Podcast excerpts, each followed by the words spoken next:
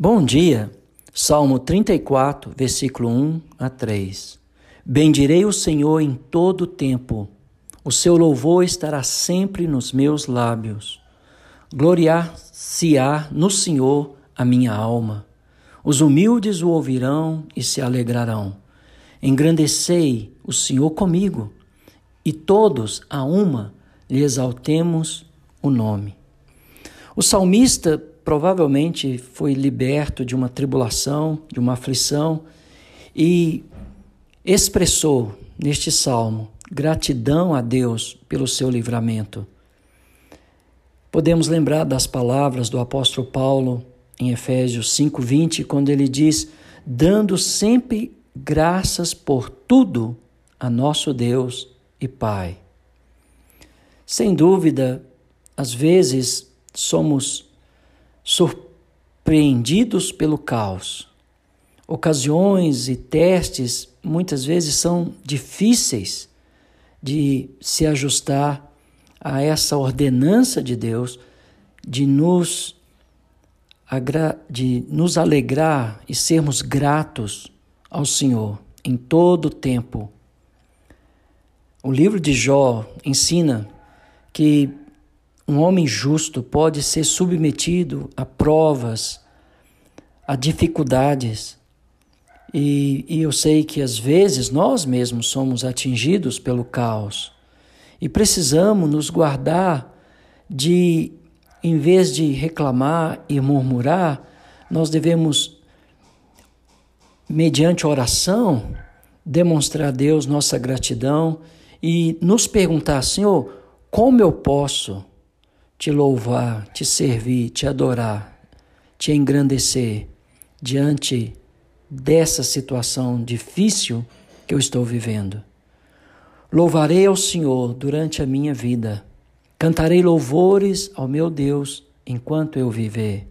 O salmista, no Salmo 146, verso 2, disse isto: E a sua alma ia gloriar-se no Senhor. Os humildes que são pessoas que têm paciência, que são mansas, que aprende a paciência na escola do sofrimento. O Salmos 10, verso 12 diz: Levanta-te, Senhor, ó Deus, ergue a tua mão, não te esqueças dos pobres. E no verso 3, o salmista convoca os seus amigos, seus vizinhos, e deve ser o nosso chamado aos nossos amigos, aos nossos vizinhos, aos nossos parentes, engrandecer o Senhor. Olha o que ele fala: engrandecer o Senhor comigo. O poder que livra o homem da tribulação é digno de ser glorificado. Esse é o poder do Senhor, também chamado Adonai, Senhor de escravos, ou é o poder de Deus e, e Ele está convidando a nos unir em, em adoração a Deus. O motivo da unidade deve ser que juntos possamos louvar e exaltar o Senhor, lembrando-nos que Ele não será glorificado exaltado como deve, a menos que o façamos juntamente. A oração conjunta, a adoração conjunta é fruto da comunhão dos santos.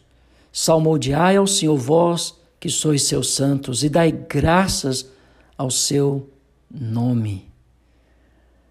Que nós possamos valorizar os nossos encontros em comum, nas nossas reuniões regulares, porque juntos nós podemos louvar a louvar ao Senhor. E eu quero te convidar a estar conosco no próximo domingo, na igreja aqui no Alterosa, para juntos adorar o Senhor. Venha engrandecer o Senhor comigo, venha louvar o Senhor comigo e com os demais irmãos e se faz presente. Que Deus te abençoe.